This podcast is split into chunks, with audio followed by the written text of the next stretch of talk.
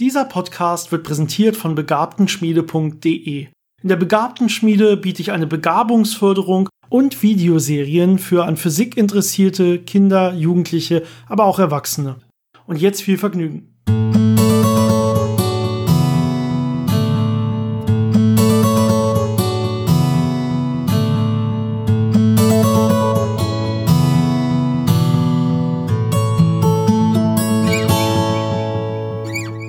Willkommen bei Physikgeplänkel, dem Podcast von Janis und Dennis über interessante, Welt interessante Welten aus Fakten der Physik. Okay, jetzt lese ich es ab. Willkommen bei Physikgeplänkel, dem Podcast von Janis und Dennis über interessante Fakten aus der Welt der Physik, von denen du noch nicht wusstest, dass du sie wissen willst. Hallo Janis. Hallo Dennis. Ich glaube, jetzt hat das Ganze geklappt. Eben habe ich mich offensichtlich verlesen. Naja, jetzt haben wir es geschafft. Jetzt haben wir das Ganze äh, mit einer adäquaten Einführung begonnen. Und ich glaube, die Folge heute wollen wir sowas nennen wie ein Tag im Leben eines Physikers oder sowas in der Richtung. Ja, irgendwie der Arbeitsalltag eines Physikers oder was halt gut klingt. Ich bin mal sehr, sehr gespannt, wie flüssig wir heute durch die Folge kommen. Wir haben relativ wenig vorbereitet, weil wir dachten, naja, den, den Arbeitsalltag, den kennen wir ja, den können wir ja relativ flüssig beschreiben. Wir haben nur so ein bisschen geguckt, was, über was wollen wir überhaupt sprechen. Und jetzt schauen wir einfach mal, wie es so wird. Ich bin selber, selber aufgeregt, gespannt. Ähm, und ich muss den Mist am Ende ja irgendwie so zusammenschneiden, dass das halbwegs vernünftig hörbar ist. Ich hoffe, dass das äh, erreicht alle soweit ganz gut. Und ähm, wir halten das, diese Folge heute nicht einfach so, weil wir Lust drauf haben, sondern weil uns extrem viele ja, Fragen bzw. Themenvorschläge erreicht haben, die gesagt haben, hey, wir interessieren uns extrem dafür, vielleicht auch mal irgendwie Physik zu studieren oder mal zu wechseln in Richtung der Physik oder einfach so, was machen eigentlich Physiker den ganzen Tag? Das heißt, äh, ihr habt uns viel geschrieben und äh, wir möchten heute darauf antworten. Also einfach mal so von einem typischen Arbeitsalltag erzählen es muss ein bisschen weitergehen. Ja? Also wir können jetzt nicht einfach von einem typischen Freitag erzählen, wo man irgendwie vielleicht äh, gerade mal nichts los ist und wir um 14 Uhr nach Hause fahren, sondern wir würfeln hier im Prinzip wahrscheinlich mal einfach so alle typischen Situationen, die man so im Laufe äh, eines normalen Physikeralltags erlebt, einfach zusammen und pressen die quasi in einen Tag rein, auch wenn wahrscheinlich nicht alles davon wirklich an einem Tag stattfinden wird. So habe ich mir das zumindest vorgestellt. Und äh, vielleicht können wir ansonsten auch noch ein bisschen allgemeiner werden und so von, von einer ganz, von einer Projektplanung reden und so weiter. Äh, vielleicht fangen wir aber erstmal ein bisschen, bisschen ja, an, über uns erstmal was zu erzählen und wo, woher wir das überhaupt wissen und aus welcher Sicht wir das Ganze so beobachten. Denn wir kennen natürlich nicht den Arbeitsalltag eines jeden Physikers auf der Welt und auch nicht in Deutschland, sondern wir kennen natürlich nur vor allen Dingen unseren Arbeitsalltag oder unsere Arbeitsalltage, die wir mal hatten ähm, vor ein, zwei Jahren, vor allen Dingen als ich noch im Institut gearbeitet habe. Ähm, wir haben mal eine Folge über uns gedreht, wo wir uns vorgestellt haben, gesagt haben, was wir so machen. Äh, das war allerdings eine Folge, äh, Janis, das hatte ich in der Vorbereitung gesagt, war es April 2000, äh, was war es, April 2018 oder sowas, ne? Extrem lange her. Ich so lange her schon. Ich glaube, es war ah, Folge, ich weiß nicht, zwölf oder sowas. Also wir haben halt relativ am Anfang unseres Podcasts wollten, dachten wir dann halt, wir stellen uns auch mal vor und sagen überhaupt, wer wir sind und was wir so machen und so weiter. Und seitdem hat sich erstmal, wir können glaube ich nicht davon ausgehen, dass das jeder gehört hat und dass die Leute einfach irgendwie annehmen, wir hätten Ahnung von Physik, äh, auch ohne dass wir das bewiesen äh, oder wir beweisen es vielleicht in den Podcasten, aber ohne dass sie wissen genau, wo wir arbeiten und was wir machen. Ähm, und deswegen sollten wir vielleicht einfach noch mal sagen, was sich überhaupt verändert hat. Zu dem Zeitpunkt damals waren wir auf jeden Fall beide Doktoranden im gleichen Institut, aber nicht in der gleichen Arbeitsgruppe in Hannover. Und ich glaube, wir wollen jetzt nicht zu viele einzelne Details, zu viele Namen nennen und so weiter, ähm, sondern ein bisschen ja allgemeiner reden. Äh, ich habe Ende letzten Jahres, im, im Dezember 2019, habe ich das, habe ich mich selbstständig gemacht, wie ja viele wissen, gerade am Anfang dieses Podcasts kommt immer eine kurze Einführung. Äh, ich habe die Begabtenschmiede gegründet und habe die Lehre quasi zu meinem Beruf gemacht, die Lehre der Physik. Ähm, einfach nur, weil ich im Laufe meines, meiner Promotion und wir haben ja auch Stellen als wissenschaftliche Mitarbeiter, also als ja wirkliche Forscher, als Physiker quasi in dem Fall gehabt, äh, dass das, was mir am meisten Spaß macht, eigentlich immer das die Lehre ist. Also sowohl Bacheloranden und Masteranden etwas beizubringen, als auch Studenten etwas beizubringen äh, und nebenbei ganz viel Nachhilfe und sowas, das ich noch gegeben habe. Und dachte dann irgendwann, hey, in dem Bereich ist vielleicht ist gar nicht so wichtig, einen Doktor zu haben, sondern es ist vor allen Dingen wichtig, das Wissen dazu zu haben. Das heißt, eine tägliche, ja, quasi Fortbildung, immer zu gucken, was ist wirklich gerade aktueller Stand der Dinge.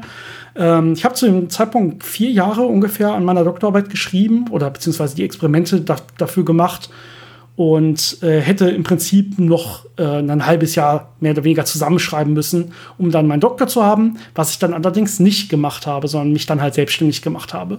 Und ich bin immer noch sehr überzeugt davon, dass das an der Stelle der richtige Weg war. Äh, du allerdings hast das Ganze bis jetzt durchgezogen, das heißt, du bist momentan äh, ich weiß nicht, man fragt grundsätzlich nicht Doktoranden, wie weit sie entfernt sind vor Abgabe ihrer Doktorarbeit. Ja, ist eine ganz böse Frage, ähm, weil man das immer nicht so ganz abschätzen kann. Äh, jedenfalls bei uns gibt es keine harten Deadlines, dass man sagt, man muss nach dieser Zeit äh, unbedingt fertig sein, sonst gibt es kein Geld mehr. Es gibt Stellen, wo das so ist, aber bei uns ist es typischerweise nicht äh, ganz so hart. Ähm, das heißt, man versucht eher zu sagen, okay, wenn man das und das äh, gemessen hat oder geschafft hat, äh, dann ist man so weit, dass man genug hat, dass man abgeben kann. Und ich würde sagen, ich bin nicht mehr allzu weit davon entfernt, äh, so die finalen Messungen zu machen. Theoretisch. Ähm, das heißt, meine Doktorarbeit äh, nähert sich auch schon langsam dem Ende. Du sagst ja gerade selber, die finalen, die finalen Messungen zu machen. Das heißt, das ist ja immer das, wo man hin will. Man denkt sich am, am Anfang irgendein Experiment, wo man mal die und die Messungen machen kann.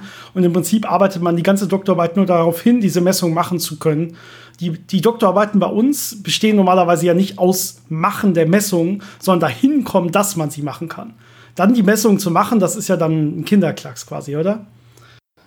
Ja, wenn alles läuft, dann drückt man einen Knopf und dann hat man eine genau. Messung und äh, das war's dann. Aber genau, alle Probleme auf dem Weg dahin, die ganzen organisatorischen Geschichten, äh, das werden wir auch gleich nochmal ein bisschen erzählen, wenn wir darüber erzählen, wie so ein Projekt aufgebaut ist, weil unsere Doktorarbeiten häufig äh, schon den Charakter von einem Projekt haben. Es sind halt experimentelle Arbeiten, das heißt, es ist nochmal ein bisschen anders als bei den Theoretikern. Äh, da haben wir natürlich nicht den direkten Einblick, äh, weil wir das selber nicht gemacht haben, aber wir kennen genug Theoretiker, äh, die äh, da gearbeitet haben. Also ein bisschen was mitbekommen haben wir schon, was die so in ihrem Arbeitsalltag machen. Und das ist doch schon teilweise sehr anders als das, was bei uns passiert. Also ganz wichtig ist, äh, Theoretiker niemals in die Labore lassen. Das lernt man als Experimentalphysiker.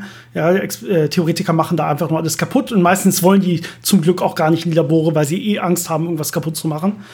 Ähm, genau, man muss ein bisschen unterscheiden. Also wir sind beide Experimentalphysiker, würden uns so klassifizieren, äh, die dann auch wirklich in Laboren arbeiten. Natürlich nicht nur, also man hat immer ein bisschen was von allem. Ne? Man muss auch ein bisschen die Theorie äh, natürlich verstehen, sonst kann man auch gar kein Experiment planen, was jetzt die Theorie zum Beispiel bestätigen soll oder so oder nachprüfen soll. Und man muss natürlich auch ganz viele Simulationen für, vorher durchführen. Es gibt allerdings auch jetzt einzelne Physiker, die quasi nur Simulationen machen und es gibt Physiker, die nur theoretische Physik machen. Ähm, das heißt, irgendwelche Theorien mathematisch vorantreiben oder Sachen probieren zu beweisen und so weiter. Es ist immer so ein Spiel dann von der Einrichtung zur anderen. Also man wirft sich quasi einen Ball hin und her. Ja, die Theorie hat irgendwelche neuen Modelle, die man dann probiert, experimentell zu bestätigen. Ich glaube, da haben wir schon öfter drüber geredet. Äh, das wollen wir jetzt hier eigentlich nicht ausbau äh, noch mal detaillierter erzählen. Ähm, aber genau, also die Sache, Theoretiker sind, glaube ich, eher damit beschäftigt, auch wirklich noch selber immer viel zu lernen, sich viel fortzubilden, äh, immer mehr zu verstehen, immer tiefer in ihre Materie einzudringen, quasi, also sehr viel am Lesen und so. Und äh, ja, das machen Experimentalphysiker natürlich auch, aber nicht die ganze Zeit und nicht hauptsächlich, sondern man, man ist dann wieder vor einer Sache, die man nicht versteht. Also man hat irgendein Problem, wo man nicht weiß, wie es funktioniert und dann muss man es lernen, dann muss man es verstehen und wenn man es dann verstanden hat, kann man es dann aber wieder machen und anwenden. Und das ist der Schritt, der äh, eben fehlt, wenn man nur theoretischer Physiker ist. Der Unterschied ist auch, in der Theorie hat man ja irgendein Problem, zum Beispiel teilweise sehr mathematische Fragestellungen oder halt äh, ja, theoretische Fragestellungen von irgendwelchen äh, physikalischen Modellen oder irgendwelchen physikalischen Theorien. Und meistens hat man da schon einigermaßen gutes Bild davon, was man jetzt alles wissen muss darüber. Das heißt, welche mathematischen Techniken man kennen muss, äh, wie man sich in dieses Thema einarbeitet. Und dann muss man halt sehr viel darüber lernen, sehr viel einüben, dass man eben in der Lage ist, äh, diese ganzen Techniken anzuwenden, um äh, auf diesem Gebiet weiterzukommen. In der Experimentalphysik ist es eher so, dass sich ständig neue Probleme auftun, mit denen man nicht gerechnet hat und sich dementsprechend dann auf kurzen Zeitskalen mit nicht ganz so viel tiefe Sachen aneignen muss, um jetzt dieses Problem zu lösen. Zum Beispiel, wenn äh, wir jetzt ein Problem mit der Elektronik haben und eine andere Elektronik brauchen, dann müssen wir relativ schnell äh, die, sich, die wichtigen Sachen lernen über die Elektronik, die wir da brauchen, nicht über alles andere drumherum und das dann irgendwie umsetzen können. Das heißt, bei uns ist es eher so, dass man viele Bereiche ein bisschen oberflächlicher sich aneignet, aber dafür schneller. Und äh, in der bei den Theoretikern ist es eher so, dass sie doch eher dann in die Tiefe gehen, weil sie auch eben die Theorie wirklich äh, an der Spitze quasi voranbringen wollen. Also das ist dann so ein bisschen anderer Schwerpunkt. Ähm, das Zwischending dabei sind ja die, die Simulationen machen. Äh, die haben häufig äh, einen Computer, mit dem sie dann äh, zum Beispiel äh, physikalische Systeme modellieren und simulieren, wie sich das verhält. Ähm, Mittlerweile hat man ja auch viele Leute, die dann auf äh, die Großrechner zugreifen, das heißt, die wirklich sehr viel Rechenleistung benötigen, um äh, sehr komplexe Modelle zu äh, machen und äh, zu simulieren. Oder auch, äh, was bei uns im Institut auch ein großer Teil ist, ist äh, Datenanalyse. Das heißt, sie bekommen Daten von Gravitationswellendetektoren und suchen in diesen Daten nach Signalen und werten diese Daten statistisch aus. Auch da hat man ja, Superrechner, äh, die man dann quasi programmieren muss, dass sie eben die Daten, die man bekommt, äh, so auswerten, wie man das am Ende haben möchte. Und da muss man natürlich sicherstellen, dass das alles vernünftig funktioniert. Das heißt, man muss es testen äh, mit äh, selbstgemachten Daten, ob das auch wirklich alles so die Sachen auswertet, wie man sich das überlegt und ob das physikalisch korrekt ist. Ähm, das ist natürlich auch eine sehr spannende Arbeit, aber es eher fokussiert eben auf dieses eine Ziel, auf diese eine Sache und äh, da weiß man relativ gut, womit man es zu tun hat. Mhm. Ich glaube, das war jetzt so ein ganz guter Überblick über das, was Theoretiker und äh, nennt man sie Simulatoren Simulatoren, ja, genau. ähm, ja, also, also, die, also die, die, die, Physik, normalerweise die Physiker, die wirklich äh, Computersimulationen durchführen, gelten offiziell quasi auch als Theoretiker. Es ist quasi so eine eigene Unterkategorie von theoretischen Physikern, die dann wirklich das Ganze am Computer machen und der klassische äh, theoretische Physiker, der sitzt ja mit, mit Zettel und Bleistift quasi da und äh, so, so würde man es zumindest, zumindest sagen, ja, und macht damit seine, seine Modelle und seine Rechnungen und so weiter. Obwohl der natürlich in Wirklichkeit auch äh, oft Computer braucht, um äh, komplexe Gleichungen zu lösen und äh, Näherungsrechnungen zu machen und so weiter. Ähm, das heißt, das ist natürlich immer nur so ein bisschen grob gesagt, aber im Detail macht jeder immer ein bisschen was von allem und muss sich dann halt äh, individuell einarbeiten, je nachdem, was man gerade braucht. Aber ja, die Experimentalphysiker, die sind in der Tat, die brauchen, die, man muss seine eigenen Experimente irgendwie simulieren und man muss irgendwie auch das theoretische Wissen über sein eigenes Experiment haben. Aber man muss eben nicht so viel auf dem Gebiet wissen, dass man zum Beispiel theoretisch das Ganze vorantreibt, sondern man muss nur das, was andere Theoretiker da erarbeitet haben auf dem Gebiet, dass man das versteht und deswegen versteht, was man überhaupt macht. Das ist, glaube ich, so ungefähr zusammengefasst der, der Punkt, glaube ich. Was vielleicht auch noch so eine Gemeinsamkeit ist, äh, bevor wir jetzt auf das experimentelle Arbeiten direkt eingehen, ist, ähm, dass Teamarbeit sehr wichtig ist. Bei den meisten äh, Sachen kommt es wirklich äh, darauf an, dass man mit anderen Leuten zusammenarbeitet, dass man kommuniziert, dass man sich austauscht, dass man äh, die Ideen, die man hat, mit anderen bespricht, um zu gucken, ob das gut ist oder nicht, dass man äh, Fragen stellen kann, weil viele Sachen ja eben Sachen sind, die man sich gerade erst aneignet, die man also noch nicht so wirklich verstanden hat. Und dann ist es immer gut, wenn man das mit anderen bespricht und da Feedback bekommt. Ähm, das findet häufig äh, bei uns statt im Rahmen von Kaffeepausen. Das heißt, wenn man sich in der, in der in der Küche da trifft mit einem Kaffee und sich dann über die Sachen unterhält, das ist ein zentraler Punkt, gerade auch bei Theoretikern. Ähm, auch das Mittagessen wird viel dafür genutzt. So eine Kaffeepause kann auch einfach schon mal drei Stunden dauern und dann eben keine Pause mehr sein, sondern fließend übergehen in eine Fachdiskussion. Ja, das ist, das ist quasi dasselbe. Es wird bei uns allgemein keine Zeit getrackt. Also es wird nicht geguckt, wie lange macht er eine Kaffeepause und wie lange arbeitet der und wann kommt er genau morgens äh, irgendwie an und wann hört er genau abends auf, sondern so ein Physiker ist normalerweise eh immer in der Diskussion über sein Projekt, eh immer darüber am Nachdenken, am Arbeiten. Und wenn man da die Zeit tracken würde, würde man wahrscheinlich auf 16-Stunden-Tage kommen oder sowas. Und deswegen macht man das lieber gar nicht erst, sondern äh, man, man hat quasi nicht Angst, dass die Leute zu wenig arbeiten, sondern eher zu viel arbeiten. Und es ist quasi immer im Kopf. Genau.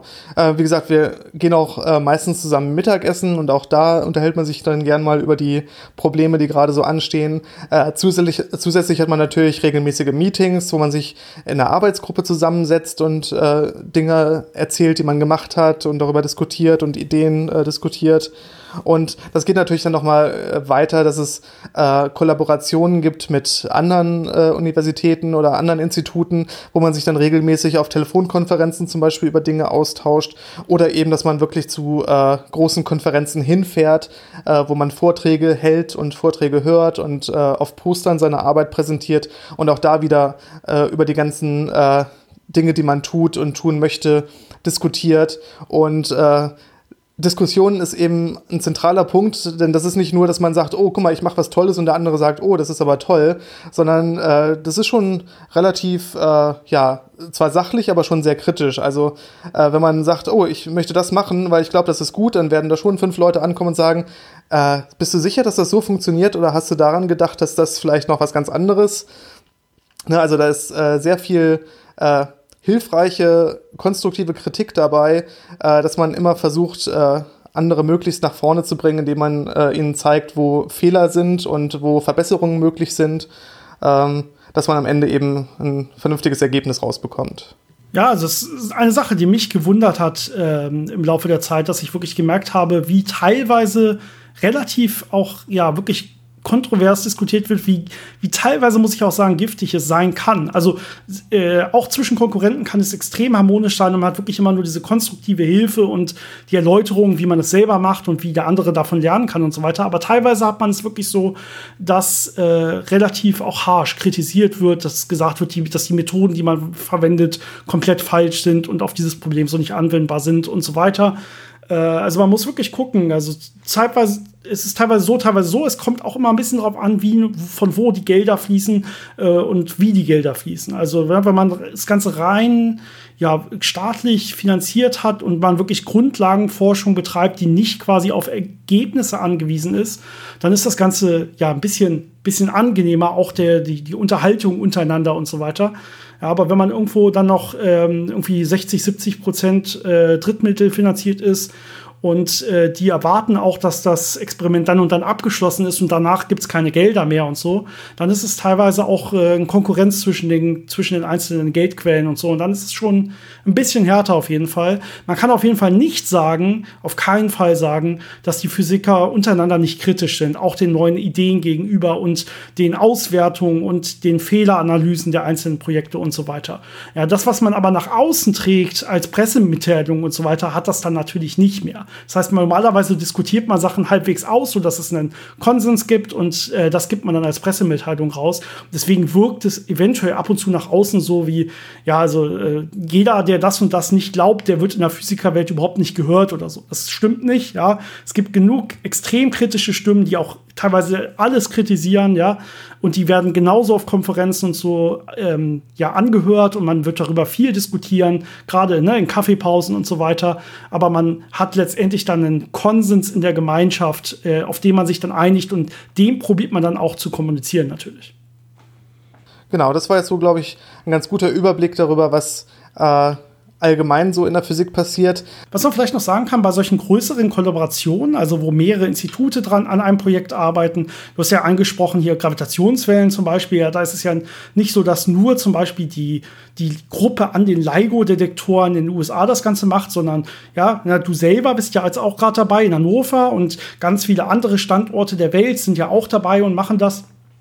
Und normalerweise ist es in solchen großen Gruppen so, dass halt gewährleistet sein muss, dass man diese Zusammenarbeit hat, auch zwischen Simul äh, Simulationsphysikern, Theoretikern, Experimentalphysikern. Das heißt, man hat dann äh, ja, Theoriegruppen, also so und so viele Professoren arbeiten in der Theorie und diese und diese Professoren arbeiten in der Experimentalphysik und diese arbeiten in der äh, Simulationsphysik. Das heißt, man weiß dann genau, wenn ich ein Problem mit meiner Simulation habe, kann ich in der Arbeitsgruppe nachfragen.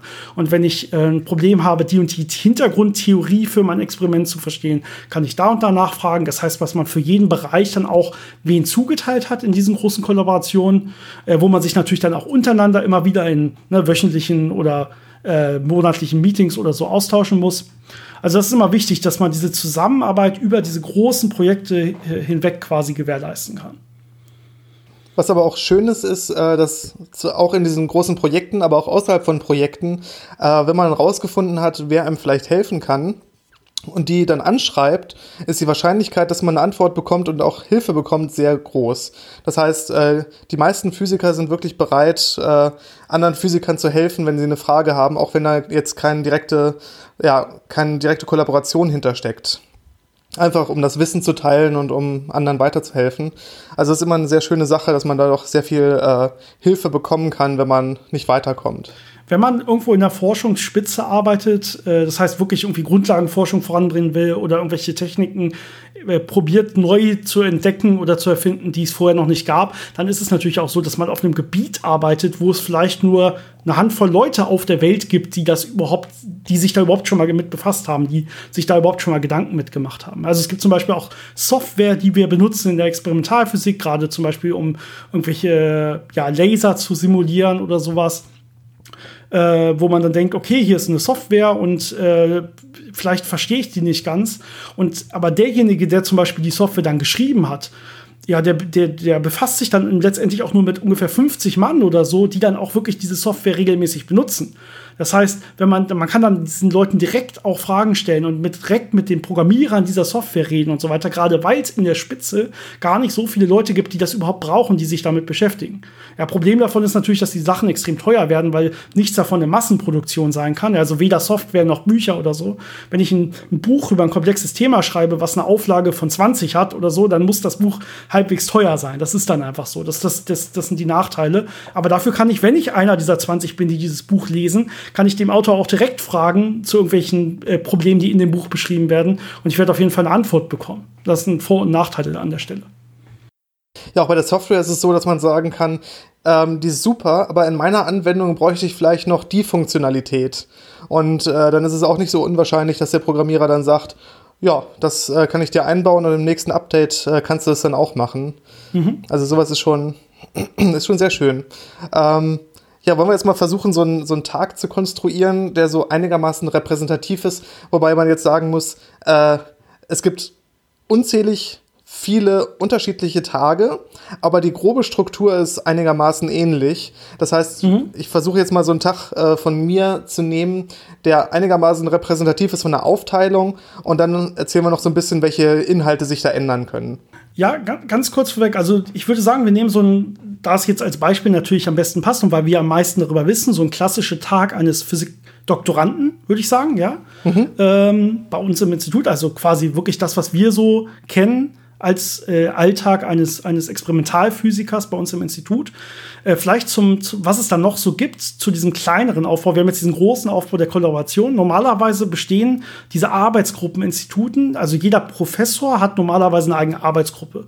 Und innerhalb dieser Arbeitsgruppe hat er dann ein paar äh, Postdocs, das heißt Leute, die haben ihren Doktor fertig und arbeiten dann einfach als Wissenschaftler quasi noch ein paar Jahre weiter oder auch länger, ja, je nachdem, ob sie dann auch irgendwann mal äh, Professor werden wollen, bleiben sie halt bei der Uni oder sie gehen dann halt nach ein paar Jahren ab in die Wirtschaft. Das heißt, das ist quasi dann so das, das nächste hinter, unter dem Professor. Und dann gibt's halt äh, die Doktoranden. Das sind dann normalerweise noch ein paar mehr. Da halten es aber Arbeitsgruppen unterschiedlich. Also ein paar Arbeitsgruppen lassen ihre Forschung tragen äh, durch die Postdocs und es gibt Arbeitsgruppen, die lassen ihre Forschung tragen durch die Doktoranden. Ja, also einer von beiden, also entweder es gibt halt zum Beispiel 15 Doktoranden in der Gruppe, aber nur zwei Postdocs und die zwei Postdocs sind dann eher dafür da, äh, Fragen zu beantworten und das große Ganze im, äh, im Auge zu behalten und die Doktoranden machen die Arbeit im Labor und so weiter. Ja, oder man hat halt eine Arbeitsgruppe, die hat 15 Doktoranden und dann hat sie drei Doktoranden oder vier Doktoranden, die sie ausbildet. Und es gibt beides und wir kennen auch beides. Ja, und das sind so verschiedene Aufstellungen, die man haben kann. Und zusätzlich gibt es dann natürlich noch die Studenten, die in den Instituten arbeiten, zum Beispiel die Bachelorarbeiten oder Masterarbeiten schreiben. Und normalerweise gibt's, äh, sind dann die Doktoranden dafür verantwortlich, sich um die zu kümmern. Das heißt, die Betreuer für Bachelor- und Masterarbeiten sind dann die Doktoranden, sodass man quasi immer eine Stufe nach unten geht. Äh, das ist so ungefähr die Aufteilung. Äh, bei uns in unseren äh, Arbeitsgruppen in beiden war es so, dass normalerweise die Laborarbeit größtenteils von Doktoranden getragen wird, wenn ich das richtig sehe. Genau, es gibt, also die Postdocs haben so diese Zwischen- oder diese Vermittleraufgabe zwischen der Richtung, die die Professoren vorgeben und, und die Ideen, die die Professoren haben und das dann quasi so umzusetzen, zu organisieren und quasi am Ende den Doktoranden dann zu sagen, äh, was ihre Projekte sind und was sie machen sollen und das so ein bisschen ja, zu beaufsichtigen, so ein bisschen zu helfen, ein bisschen mitzumachen. Und äh, je nach Komplexität des Projektes hat man dann, wie gesagt, mehrere Bachelor- und Masterstudenten, die dann äh, kleinere Teilaufgaben davon übernehmen. Das heißt, die haben dann so ein kleines Unterprojekt, äh, was sie versuchen auszuarbeiten, was sie versuchen herauszufinden, was dann quasi diesem Gesamtprojekt äh, zuspielt. Und dann hat man natürlich noch diese ganz äh, ich will nicht sagen simplen Aufgaben, aber so diese, diese handwerklichen Aufgaben, die werden dann häufig von studentischen Hilfskräften übernommen. Also Studenten, die jetzt gerade keine Bachelorarbeit oder Masterarbeit machen, äh, aber schon im Physikstudium so weit sind, dass, sie, dass man sie ins Labor lassen kann und dass sie da Erfahrungen sammeln können. Genau, gerade wenn sie Erfahrungen gesammelt haben, sind die dann auch sehr, sehr nützlich, ja, weil die auch Sachen wirklich richtig gut können. Ähm, bei Bachelor- und Masterstudenten nicht jeder, es gibt meistens nicht genug, dass jeder Doktorand immer einen hat, sondern es ist immer eine Frage, auch will ich das, kann ich mir das gerade leisten? Habe ich gerade ein Projekt auch dafür, äh, um so einem Bacheloranden oder Masteranden dann auch ja eine gute Arbeit zu ermöglichen, eine gute Masterarbeit oder so und bringt mir das weiter. Und äh, bei uns war es meistens so eine Faustformel, wenn man einen äh, Bacheloranden hat, wird man ungefähr genauso viel Arbeit reinstecken, wie man auch wieder rausbekommt. Das heißt, ja, man wird nicht wirklich was dadurch gewinnen, dass man Hilfe bekommt, einfach weil man am Anfang viel, viel beibringen muss. Das heißt, man investiert auch viel, viel Zeit in den Bacheloranden. Und äh, Bachelor- und Masterarbeiten in der Experimentalphysik sind viel, viel länger als Bachelor- und Masterarbeiten für gewöhnlich in anderen Studiengängen sind. Also man kennt es vielleicht, Bachelor- und Masterarbeiten im Bereich von irgendwelchen sechs Wochen oder sowas, äh, gerade auch im Bereich der Mathematik bei uns oder so. Und äh, in der Physik ist es eher so, dass äh, Bachelorarbeit ungefähr ein Semester ist, meistens mehr. Und eine Masterarbeit ungefähr ein Jahr ist, also zwei Semester, meistens auch mehr. Das heißt, das sind wirklich richtig lange Arbeiten. Das ist einfach nötig in der Experimentalphysik, weil man teilweise schon ein paar Monate braucht, so ein Projekt überhaupt zu planen. Ja, dann kann ich nicht nach sechs Wochen abgeben oder auch nicht nach drei Monaten abgeben. Das macht keinen Sinn. Da kommen wir vielleicht gleich bei der Projektplanung noch ein bisschen näher drauf, warum das so viel Zeit braucht. Ja, aber wenn ich alleine auf meine Bestellungen zwei Monate warten muss, die ich gemacht habe, die ich brauche für meine Masterarbeit, dann kann ich nicht nach drei Monaten abgeben. Deswegen gehen diese Arbeiten teilweise über ein Jahr. Und deswegen macht, kriegt man dann irgendwann aus, bei, bei Masteranden wirklich Hilfestellung. Ja, also Masteranden muss ich natürlich auch irgendwie ein paar Monate reinstecken und wirklich viel Arbeit investieren. Aber normalerweise fängt es dann so ab sechs, sieben Monaten an, wirklich was zu bringen, dass der Masterand äh, mir richtig helfen kann bei meinem Experiment. Und normalerweise ist dann so, dass ich als Doktorand, wenn ich ihn betreue, diese, diese Ergebnisse dann auch noch für meine Doktorarbeit später quasi verwenden kann, weil wir ja zusammen dabei gearbeitet haben. Also es kann dann sowohl, sowohl in der Masterarbeit stehen, aber ich kann die Sachen dann auch noch mal abbilden in meiner Doktorarbeit und dann natürlich die Masterarbeit zitieren des Studenten jeweils, aber das dann ganz gut auch soweit äh, mit quasi aufnehmen. Das ist dann wirklich eine Erleichterung. Was natürlich sehr viel hilft, ist, wenn man Bacheloranden dann auch später als Masteranden übernimmt, weil man dann mhm. eben diese Investition, die man vorher getätigt hat, äh, viel besser herausbekommt, weil man denen als Masterand dann nicht mehr äh, alles von Grund auf erklären muss, sondern weil die schon extrem viel Wissen sich angeeignet haben.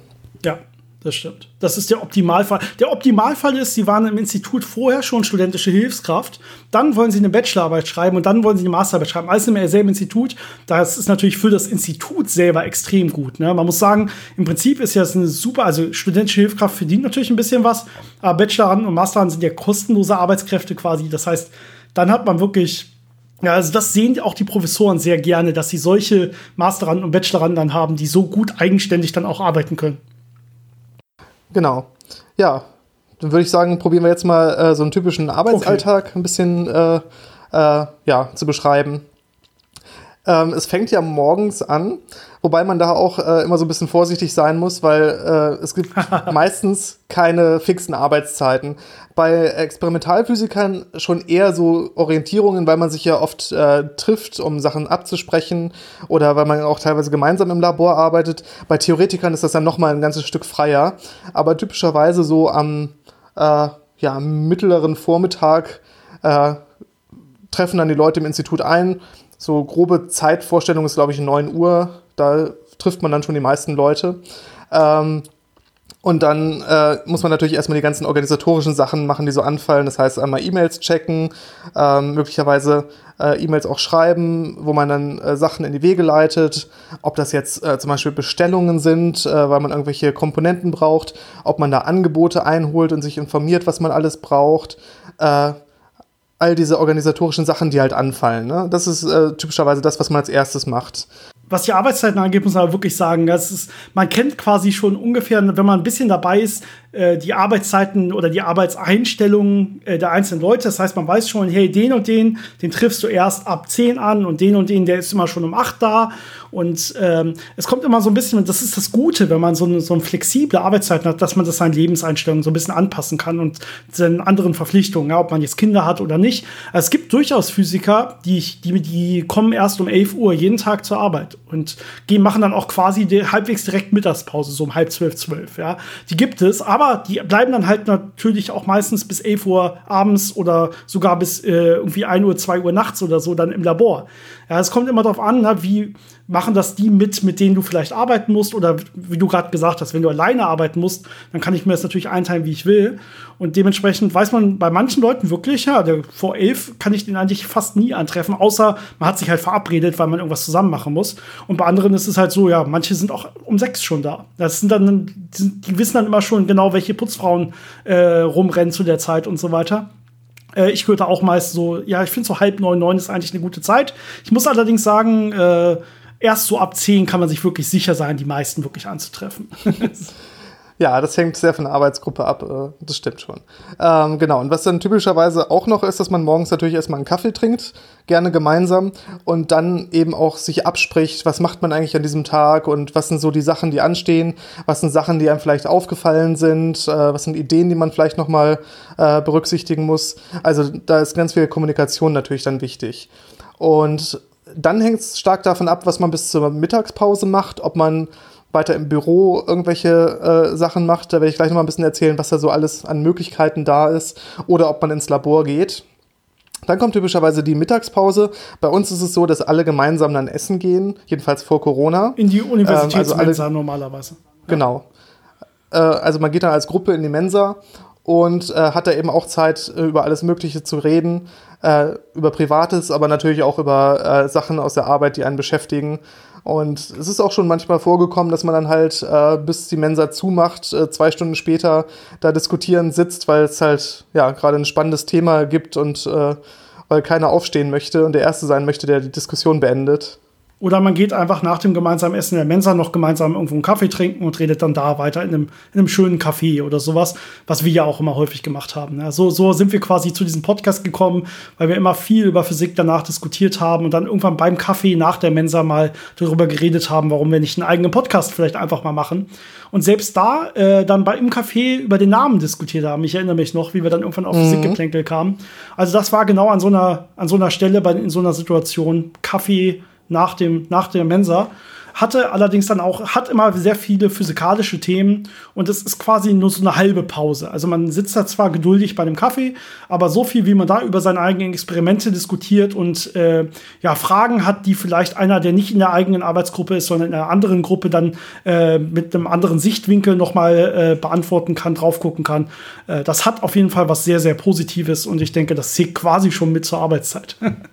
Ja, das ist ja genau das, was wir gesagt hatten. Äh, die Arbeit ist häufig gar nicht für einen wirklich als Arbeit äh, zu spüren, weil es eben was ist, was einen interessiert und was man gerne schaffen möchte und wo man weiterkommen möchte. Das heißt, dieser, dieser Eigenantrieb ist einfach sehr stark. Das heißt, man wird nicht gezwungen zu arbeiten, sondern äh, die, die Arbeitgeber müssen teilweise eher aufpassen, dass die Leute nicht sich selber überlasten, weil sie halt sagen, ach komm, die drei Stunden kann ich jetzt noch dranhängen hinten, äh, weil, weil es gerade funktioniert und weil ich jetzt noch was messen möchte das sieht man bei vielen Leuten bei den Urlaubstagen, ehrlich gesagt. Ich weiß nicht, wie, wie weit man da jetzt Sachen wirklich erzählen darf. Wir nennen ja eh keine Namen, aber grundsätzlich ist es so, dass man bei vielen Doktoranden aufpassen muss im Institut, dass nicht Urlaubstage einfach verfallen. Ja, da, da mussten sich wirklich von oben quasi schon äh, Systeme ausgedacht werden, wie die Doktor und nicht weil der Druck auf die Doktoranden so stark ist, sondern einfach weil die Doktoranden selber so gerne weiterkommen wollen, dass sie einfach sich keinen Urlaub nehmen und äh, die Tage dann einfach verfallen lassen. Ja, also keiner hätte was dagegen. Ja, das würde glaube ich kein Doktorand sagen, dass man einfach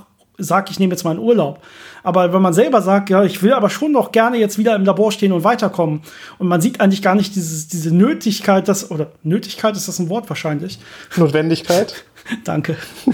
man sieht gar nicht die Notwendigkeit, dass man ähm, ja jetzt irgendwie wirklich zwei Wochen Pause braucht, sondern man kann ja auch stattdessen zwei Wochen sein tolles Experiment weiter vorantreiben und dann wirklich irgendwann mal Messdaten aufnehmen oder so ähm, die führt oft dafür dazu, dass, dass man zu viel arbeitet, äh, vielleicht mehr als man sollte und dass von oben eher gedrängt wird, nehmt doch jetzt endlich mal eure Urlaubstage oder äh, wart ihr gestern schon wieder bis Mitternacht im Labor, geht doch mal früher nach Hause. Also es wird eher in die andere Richtung gedrängt, so ist es wirklich.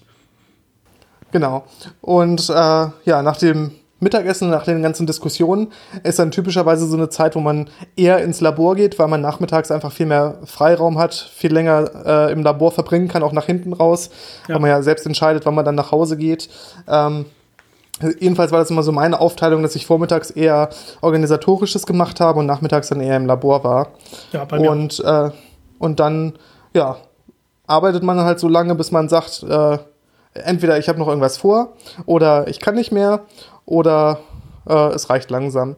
Oder man hat gerade irgendwas gut abgeschlossen und äh, sagt, okay, heute lohnt es sich nicht mehr, was Neues anzufangen und dann ist der Tag vorbei.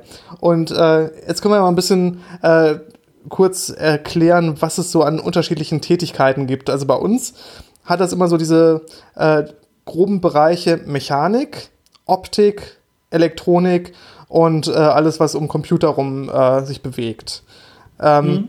Und wenn man so ein Experiment aufbaut, muss man natürlich diese ganzen Sachen, diese einzelnen Teile einmal planen, dann äh, die ganzen Teile dafür beschaffen und es dann wirklich aufbauen.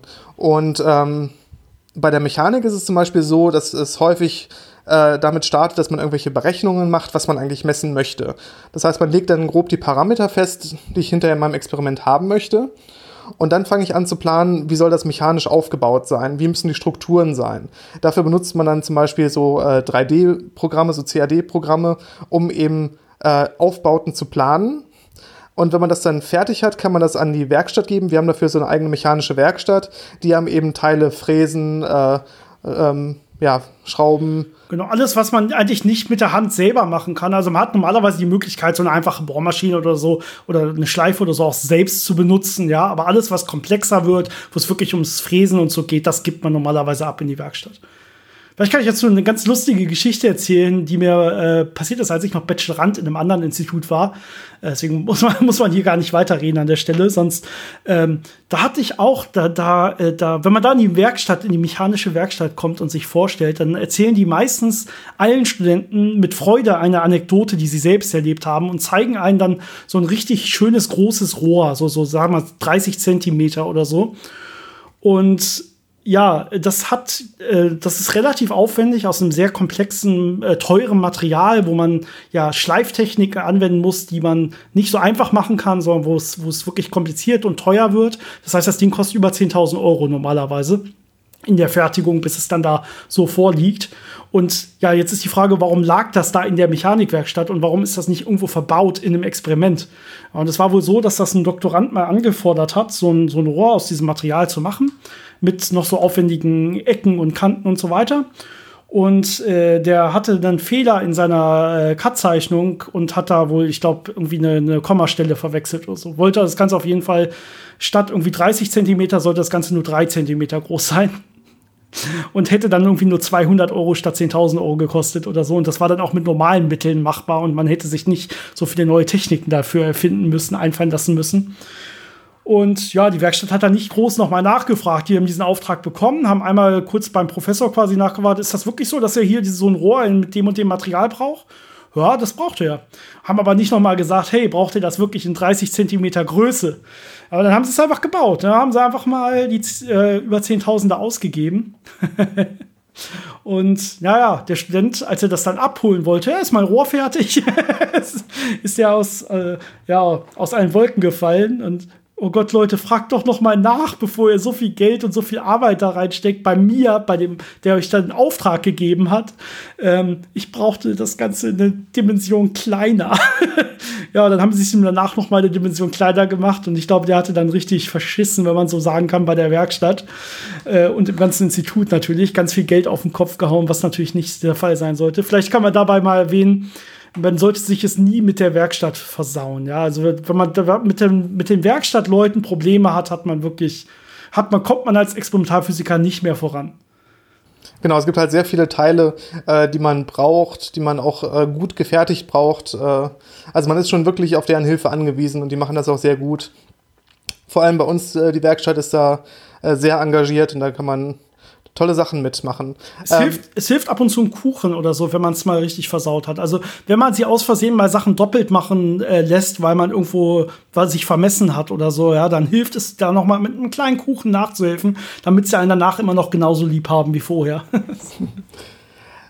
Die gleiche Geschichte, was mit der Mechanik passiert, ist auch äh, grob so mit der Elektronik. Wir haben auch eine eigene Elektronikwerkstatt und auch da ist es dann so, man fängt an, äh, auszurechnen, für eine Messung zum Beispiel, äh, was muss man in der Elektronik können. Dann kann man äh, zu der Elektronikwerkstatt gehen und mit denen zusammen äh, die Elektronik designen. Das heißt, äh, ähm, das, äh, wie nennt man das denn auf Deutsch überhaupt? Äh, Circuit Board, ähm. Platine. die Elektronikplatine. Ja. Ja, das meiste findet auf Englisch statt bei uns, deswegen ist es dann manchmal ja. schwierig, die deutschen Wörter dafür zu finden. Ja, es sind halt, die meisten sind eh nur englischsprachig, äh, deswegen muss man sich normalerweise automatisch auf Englisch unterhalten. Ich glaube, es sind so wahrscheinlich 60 Prozent oder sowas Deutschsprechende, vielleicht 70 Prozent, aber na, meistens ist mindestens einer dabei, der kein Deutsch versteht und dann spricht deswegen das ganze Institut eigentlich Englisch. Genau. Und äh, wie gesagt, die Platinen äh, designt man dann, das heißt, welche Komponenten kommen darauf, wie wird das alles verschaltet. Äh, wir haben eine eigene Ads-Anlage, das heißt, wir können diese Platinen selber herstellen, wenn die jetzt nicht zu aufwendig sind. Und dann äh, löten wir das halt selber, testen das und können das dann einbauen. Das heißt, auch da äh, muss man sich dann diese Fähigkeiten eben aneignen, dass man mit sowas umgehen kann. Und äh, das ist dann einer von diesen äh, typischen Tagen, wo man dann den ganzen Nachmittag in der Elektronikwerkstatt sitzt und irgendwas anlötet oder irgendwas dann vermisst oder dann guckt, warum es kaputt gegangen ist äh, oder warum es explodiert ist. So was kann auch passieren. ja, Qualm tun sie sehr schnell, sehr gerne. Genau. Das waren jetzt auf jeden Fall so die, die beiden Sachen, die man jetzt nicht unbedingt im Labor macht, sondern erstmal außerhalb. Natürlich bringt man diese ganzen Komponenten dann später ins Labor und verbaut das dann da alles. Was typischerweise im Labor stattfindet bei uns sind äh, Sachen, die mit Optik zusammenhängen, das heißt Laser und Spiegel, Linsen, alles, was man dafür braucht. Auch da ist wieder das gleiche Prinzip, man fängt irgendwann damit an, ähm, irgendwas sich vorzustellen, was man eigentlich äh, machen möchte. Typischerweise hat man da auch relativ viel Simulationen noch dabei. Das heißt, man, man verbringt einige Monate zum Beispiel damit, äh, die meiste Zeit im Büro zu sitzen, am Computer und mit verschiedenen Programmen zu versuchen, zu simulieren, wie wird mein Strahlverlauf aussehen, äh, welche Komponenten brauche ich dafür, wie wirken die sich aus, wenn die falsch stehen, welches Rauschen sehe ich da am Ende, um dann herauszufinden, kann ich das, was ich messen möchte, möchte eigentlich messen und was brauche ich dafür? Genau, also ist mein, mein Fehler, den ich mache, quasi klein genug. Das heißt, ist mein Rauschen genug unterdrückt oder muss ich mir noch was überlegen? Ja, muss ich dafür ins Vakuum gehen oder kann ich das sogar in normaler Luft machen? Wenn ich ins Vakuum gehen will, muss ich mir Gedanken machen, okay, wie gut muss denn das Vakuum sein, damit ich nachher das Signal messen will, was ich messen kann? Äh, ja, je nachdem wird das Vakuum halt aufwendiger oder nicht so aufwendig, was ich da erzeugen will. Und das sind alles Sachen, die man sich quasi am besten vorher drum Gedanken machen sollte. Ganz oft ist es allerdings auch so, dass man es vergisst. Also man kann nicht an alles denken. Man kann nie immer an alles denken. Und im Laufe des Experimentes merkt man dann teilweise, äh, fallen dann immer wieder Sachen auf, an die man nicht gedacht hat, wo man dann merkt, ja, verdammt, mit der Fotodiode kann ich das Signal so gar nicht messen. Da muss ich doch noch mal eine neue konzipieren. Ja, oder äh, der Strahl hier, der wackelt mir doch zu sehr, da muss ich einen neuen Spiegelhalter oder so bauen, den es so noch nicht gibt. Ja, da muss ich also irgendwie an meine Simulation, muss mir mechanische Spiegelhalter simulieren, die ich mir dann selber fertige oder fertigen lasse, die dann besser sind als das, was auf dem freien Markt ist, einfach nur weil der Strahl da nicht so wackeln kann. Also das sind so Sachen, die einen auch typischerweise auch teilweise erst später auffallen, obwohl es natürlich am besten wäre, wenn man das alles vorher ja durchplant und simuliert und durchrechnet und so. Aber so läuft experimentelles Arbeiten normalerweise nicht. Man probiert an so viel wie möglich vorher zu denken und der Rest ist dann so eine Iteration mehr oder weniger immerhin, bis man irgendwann das Ganze so gut messen kann, dass man wirklich Messungen aufnehmen kann, die man dann verwenden kann für Doktorarbeiten, für Paper und so weiter. Genau. Und äh, genau diese Sachen sind auch die, die dann wirklich Zeit kosten. Gerade bei Optiken ist es oft so, dass wenn man dann herausgefunden hat, welche Optiken man braucht, man die natürlich bestellen muss. Das heißt, man holt sich Angebote, sucht dann das günstigste raus, was häufig gar nicht so günstig ist, je nachdem, wie hoch die Qualität sein muss. Und dann bestellt man das und die Lieferzeiten liegen da typischerweise bei teilweise mehreren Monaten. Das heißt, da geht schon viel Zeit drauf, äh, bis man überhaupt die Komponenten hat, mit denen man dann arbeiten kann. Und wenn man die bekommt, muss man die natürlich erstmal überprüfen. Stimmen denn die Parameter? Das geht nämlich super schnell, dass man irgendwo einen kleinen Fehler einbaut oder es falsch bestellt oder es bei der Bestellung nicht richtig rüberkommt und die Sachen dann nicht das machen, was sie machen sollen. Das heißt, man muss es dann erstmal überprüfen und wenn man dann feststellt, es funktioniert nicht, muss man es neu bestellen und das dauert dann wieder ein paar Monate. Deswegen kann zum Beispiel so eine Bachelorarbeit sehr schnell in Gefahr sein, wenn man nach der Hälfte, nach drei Monaten merkt, oh, die Komponenten, die funktionieren gar nicht im Experiment, wie sie sollen. Ich brauche neue, aber die haben zwei Monate Lieferzeit. Ne? Also ja. das sind so diese typischen Probleme, die man dann hat.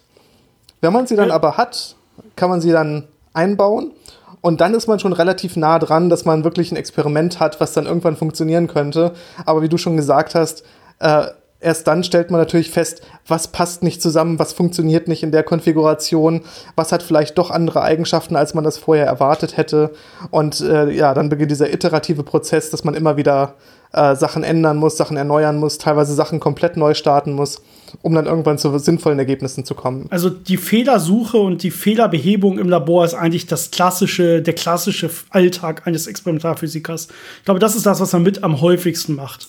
Ja, Ground Loops finden, also äh, quasi geschlossene, ungewollt geschlossene elektrische äh, Stromkreise, die dann irgendwie mit äh, in den äh, Labortisch zum Beispiel reingehen oder so. Das heißt, es kann sein, dass man auf einmal irgendwo 50 äh, Hertz hat, was ja normale Netzfrequenz ist, auf Geräten, wo man sie einfach nicht haben will oder irgendwelchen in, in seinen Signalen am Ende und so weiter.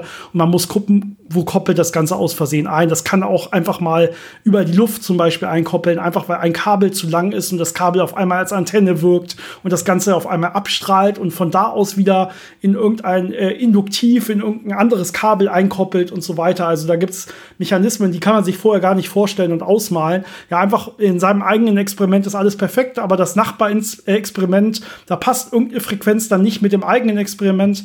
Man muss teilweise aufpassen, was haben eigentlich die Lampen im Labor, äh, was haben, wenn das Leuchtstoffröhren sind zum Beispiel, auf welchen Frequenzen äh, flackern die? Weil dieses Flackern auch auf die Fotodioden mitkommt und kann da das Signal extrem stören. Also diese ganze kleine Fehlersuche, das ist eigentlich so der klassische Alltag im Labor. Ja, ich hatte zum Beispiel irgendwann mal so, eine, so einen Regelkreis, der instabil wurde, weil an irgendeiner anderen Stelle wirklich so drei äh, Experimenttische weiter ein Kabel an einem Oszilloskop äh, falsch da dran gekommen ist und irgendwie auch eine, ja, eine Verbindung gemacht hat, die's, die man nicht haben wollte, was man aber nicht offensichtlich sehen konnte.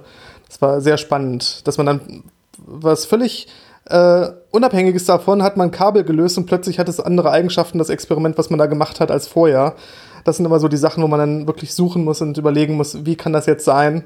Und irgendwann findet man die Verbindung und äh, kann das dann beheben. Aber solche Sachen sind wirklich alles andere als trivial.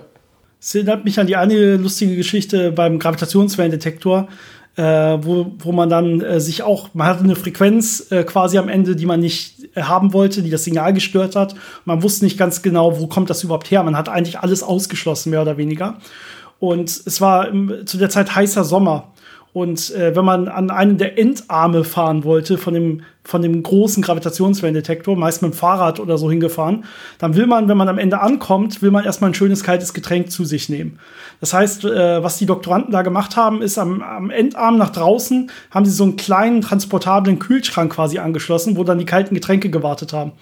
Ja, dieser Kühlschrank hat äh, auf einer Frequenz gebrummt, die da hinten in den, in den Endspiegel quasi eingekoppelt hat.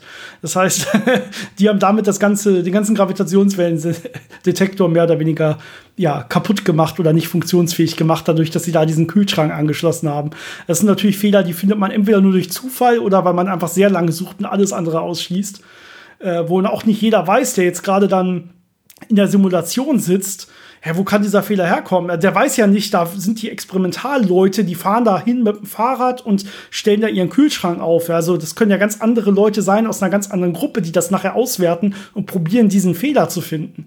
Und da ist natürlich dann, sieht man wieder Kommunikation auch sehr wichtig, dass man dann doch mal darüber redet, hey Leute, habt ihr eine Idee, wo, dieser, wo dieses Signal einkoppeln kann? Und dann findet man vielleicht solche Fehler. Das erinnert mich sehr stark an diesen Klassiker, der an einem Radioteleskop äh, vor einigen Jahren passiert ist, wo sie sogenannte Fast Radio Bursts gesehen haben, also so äh, schnelle Radiosignale, kurze Ausbrüche, die sehr energiereich sind. Man hatte vermutet, dass sie existieren müssen und hat immer danach gesucht und plötzlich hat man einige gefunden und äh, hat das dann untersucht und hat sich irgendwann gewundert, äh, das sieht ein bisschen komisch aus, ne? das passt auch nicht ganz. Und wenn man die zeitlich äh, ja, einsortiert, sieht man, dass sie typischerweise um die Mittagszeit verstärkt auftreten. Ich erinnere mich. Und ja. dann hat man äh, sehr viel Analysen gemacht und geguckt und rausgefunden, dass ich glaube, es waren sogar zwei bis drei verschiedene Mikrowellen, die in Gebäuden standen, in den Teeküchen, wo die sich dann ihr Essen aufwärmen konnten, die so halb im Blickfeld von dem Radioteleskop waren.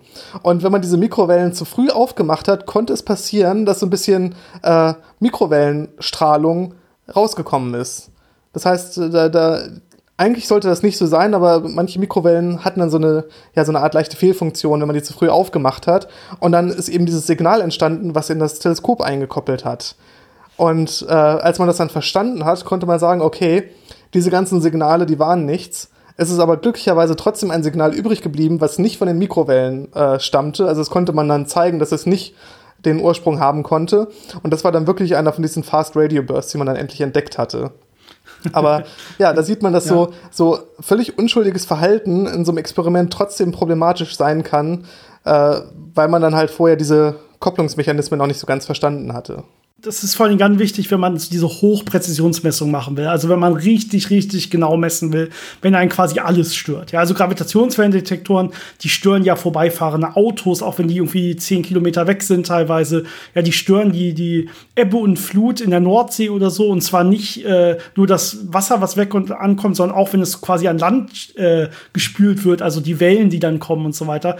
All das kann ja irgendwie einkoppeln und da weiß man nicht genau, ja, was, das kann man nicht alles vorhersehen. Da muss man sich dann immer wieder Gedanken machen, wo kommt dieses Rauschen her, wo kommt dieses Rauschen her und so weiter. Genau, also man, man macht dann wirklich so Suchen nach den äh, Rauschquellen. Ähm, es gab zum Beispiel bei äh, den Detektoren in den USA mal das Problem, dass man da auch ein Signal hatte, was man nicht so richtig äh, verstanden hat. Ähm, typischerweise bei niedrigen Frequenzen weiß man, dass es meistens irgendwie menschlichen Ursprungs ist. Äh, in dem Fall waren es nicht Menschen, sondern Krähen. Und zwar hatte sich äh, gab es eine Stelle, wo äh, irgendein Teil gekühlt wurde und dann gab es nach außen diese Kühlleitung und an der ist dann Wasser kondensiert und sogar gefroren. Das heißt, im Sommer hatte man dann so eine Leitung draußen, wo so ein bisschen Eis dran war und dann kamen die Krähen angeflogen und haben dieses Eis abgepickt. Und das hat dann seismisch eingekoppelt und hat dann äh, Probleme verursacht, die man dann in irgendwelchen Kanälen gemessen hat. Ähm, sowas in der Art machte man auch bei, äh, in Hannover beim Gravitationswellendetektor. Da hat man versucht zu gucken, wo Streulicht ein Problem sein kann. Das heißt, wenn Streulicht irgendwo gegen ein, ein Vakuum, äh, die Vakuumhülle gegenkommt und dann wieder in, in den Detektor rein reflektiert wird, äh, nimmt das Licht natürlich die Vibrationen von der Umgebung mit auf und gibt dann dementsprechend ein Signal in den Detektor rein. Und was man dann gemacht hat, ist, man ist mit einem kleinen Hämmerchen und Kopfhörern losgezogen, hat sich äh, das Fotodiodensignal von dem Detektor, also das, das Ausgangssignal, auf die Kopfhörer gegeben, äh, also transformiert in ein akustisches Signal und hat dann überall geklopft und geguckt, höre ich dieses Klopfen im Ausgang, also ko ähm, koppelt meine, mhm. meine Anregung von, diesem, äh, von dieser Vakuumkammer äh, in den Ausgang oder nicht und hat so eben versucht herauszufinden, wo Probleme liegen können. Also auch sowas ist äh, experimentelles Arbeiten, was man jetzt sich nicht so typischerweise vorstellen würde, wenn man sagt, äh, man arbeitet als Physiker. Wurde bei euch das Rauschen äh, in eurer Halle nicht mal gemessen mit einem Motorrad oder so oder mit dem Sound eines Motorrads? Auch das war eine seismische äh, ja. Anregung, ja. Also man muss, manchmal muss man auch einfach kreativ sein, um, um äh, Sachen zu testen oder zu gucken, äh, wie koppelt etwas ein. Ne? Also die Bodenbewegung, die man typischerweise hat, ist ja relativ klein. Man sieht das dann so als Hintergrundrauschen, aber wenn man wissen möchte, wie stark koppelt das wirklich ein, muss man natürlich eine eigene Anregung auf den Boden geben. Und das haben wir bei uns mal gemacht, indem wir draußen vor der Halle ein Motorrad auf bestimmten äh, Drehzahlen am Laufen lassen und geguckt haben, wie wir das in den Sensoren sehen. ja, also da muss man halt kreativ sein. Sehr gut. Ja, also das ist ein großer Teil des Arbeitsalltags. Ähm, wenn man mal aus dem Labor wieder rausgeht, vielleicht jetzt an, an den Schreibtisch, eine Sache, die wir eigentlich noch nicht richtig erzählt haben, die man aber meistens im Büro macht, ist in der Tat äh, ganz viele Meetings und zwar in dem Fall dann äh, Videokonferenzen, Telefonkonferenzen. Äh, man muss sich ja immer auch unterhalten mit äh, den ganzen Kollaborationsmitgliedern überall auf der Welt. Das heißt, man hat äh, mehrmals die Woche normalerweise irgendwelche Videokonferenzen. Aber das kennen wahrscheinlich nicht nur Physiker, das kennt man wahrscheinlich gerade heutzutage in der Corona-Zeit auch aus allen anderen normalen Jobs, dass man so diese, diese Videokonferenzen hat. Äh, bei Physikern ist es allerdings auch vor der Corona-Zeit immer schon so gewesen, einfach weil man halt über die ganze Welt verstreut ist und das der einfachste Weg ist. Man hat dann zwar meistens auch noch irgendwelche jährlichen oder halbjährlichen äh, Großmeetings, wo dann alle mal in die USA fliegen oder nach Japan fliegen oder so, aber meistens ist es halt wöchentlich dann über irgendwelche Videokonferenzen und das nimmt schon relativ viel Zeit weg, äh, die man meistens als Experimentalphysiker lieber im Labor sein will eigentlich. Das ist meist so, ja, ich würde gerne weiter messen, aber heute habe ich wieder vier, fünf Stunden noch irgendein Meeting, irgendeine Telefonkonferenz, an der ich Zeit äh, teilnehmen muss. Und dann, ja, meistens muss man natürlich auch aktiv dann zuhören, wirklich, und vielleicht selbst auch noch irgendwas vortragen und so. Das heißt, man hat dann auch keine Chance. Was auch noch typisch ist bei uns sind äh, wöchentliche Group Meetings, also Treffen in der Arbeitsgruppe, innerhalb der Arbeitsgruppe, die ja alle im gleichen Labor arbeiten, äh, wo man äh, dann die ganzen Sachen bespricht, die man zum Beispiel ins Logbuch geschrieben hat. Wir haben ein gemeinsames elektronisches Logbuch, wo wir alles reinschreiben, was wir so gemessen haben, was wir gemacht haben, was uns aufgefallen ist. Und da wird dann einmal die Woche darüber diskutiert, dass da alle äh, einen Einblick haben, was haben die anderen gemacht, äh, was betrifft mich auch vielleicht oder äh, Sachen, wo man sagen kann, oh, da weiß ich was zu, ich weiß, wie du das Problem lösen kannst. Das heißt, selbst wenn man jetzt nicht die Chance hatte, mit jemandem über einen Kaffee über dieses Problem zu reden, hat man dann noch einmal die Woche in so einem Meeting die Gelegenheit, äh, alle Fragen loszuwerden und alles zu besprechen. Was natürlich auch noch ein Teil ist, äh, der aber nicht so regelmäßig ist, sondern eher phasenweise, ist Lehre. Ja. Also auch Doktoranden, äh, wie natürlich auch alle, die da drüber sind, äh, müssen natürlich einen gewissen Teil an Lehre machen. Das heißt, äh, das kann sein, dass man Vorlesungen hält oder Übungen hält oder dass man äh, Studenten betreut, dass man äh, die ganzen Praktika, die es ja gibt, äh, betreut. Ähm, dass man äh, Seminare betreut. Also Studenten müssen ja typischerweise auch mal äh, Vorträge halten über irgendwelche Themen und äh, haben natürlich da Betreuung. Also diese ganzen Sachen. Übungszettel korrigieren, Klausuren korrigieren. Prüfungsbeisitz. Ich hatte ja anfangs schon gesagt, das war eigentlich der Teil, der mir auch extrem viel Spaß gemacht hat, diese, dieser Lehrteil.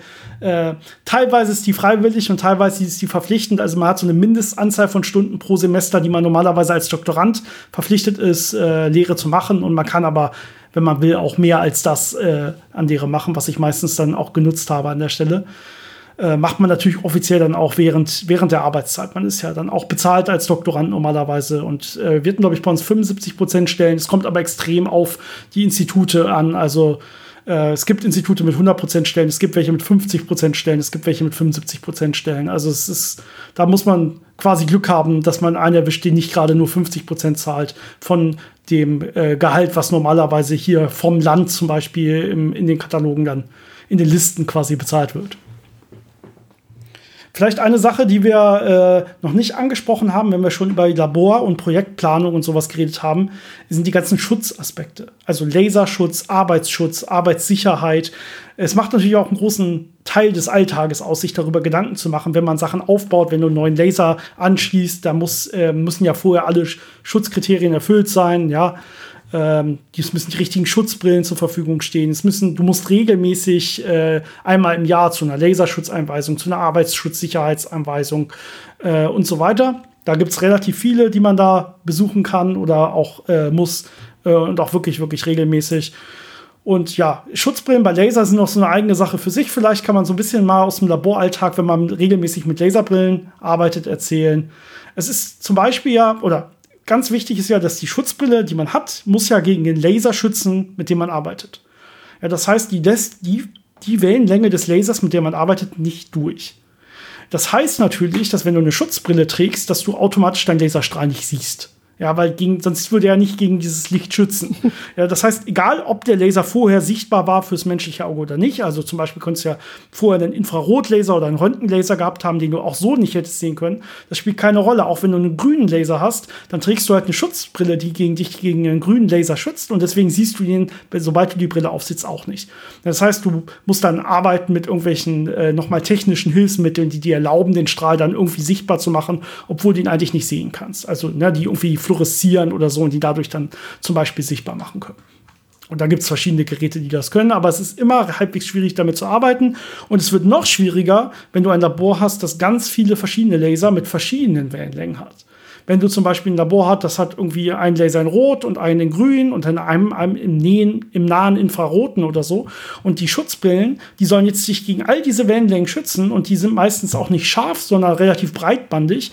Das heißt letztendlich, da kommt fast gar kein Licht mehr durch. Oder ja, das heißt, sobald du die Schutzbrille aufsiehst, ist fast alles komplett dunkel und du siehst gar nichts mehr. Ähm, ja, das führt meistens dann zu irgendwelchen pragmatischen Sachen, dass du sagst, okay, ich schütze mich nur gegen die Laserstrahlen, äh, die besonders stark sind, oder ich schütze mich nur gegen die Laser Laserstrahlen, die ich überhaupt nicht sehen kann, weil die außerhalb des sichtbaren, für den Menschen sichtbaren Bereichs liegen. Und alle anderen, die sehe ich ja. Das heißt, da schütze ich mich dann, indem ich einfach nicht reingucke, quasi.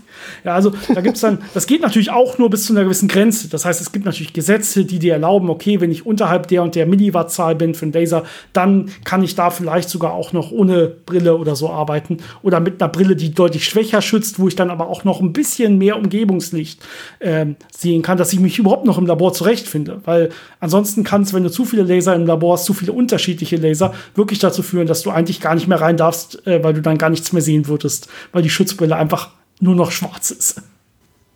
Ja, und natürlich, wie du schon erwähnt hast, Arbeitsschutz ist ja auch wichtig, ähm, weil es nicht ganz ungefährlich ist. Ähm, mit Lasern ist natürlich erstmal die größte Gefahr, dass man äh, blind wird. Ähm, ja. Da versucht man sich natürlich gut zu schützen gegen. Ähm, aber gerade wenn die Laser ein bisschen mehr Leistung haben, können die auch schon Verbrennungen machen. Und äh, über die Jahre bekommt man dann schon mal ab und zu, also es ist relativ selten, dass was passiert, aber ab und zu mal Fälle mit, wo sich zum Beispiel jemand mal eine Augenbraue irgendwie ein bisschen ankokelt, weil er aus Versehen äh, zu nah am Strahl war und das nicht gesehen hat.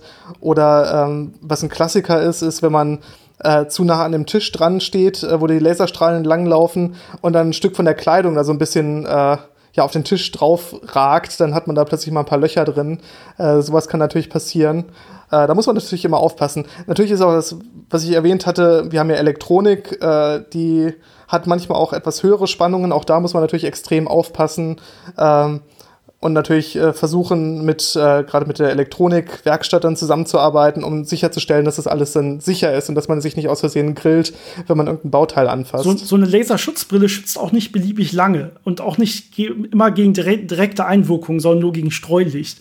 Das heißt, es, äh, man kennt auch Bilder von Schutzbrillen oder man kennt sie vielleicht auch in, in real quasi von Schutzbrillen, die Löcher haben oder wo man sieht, dass das, das Schutzcoating, dass die Schutzschicht quasi einfach kaputt gesprengt wurde von dem Laser der darauf getroffen ist.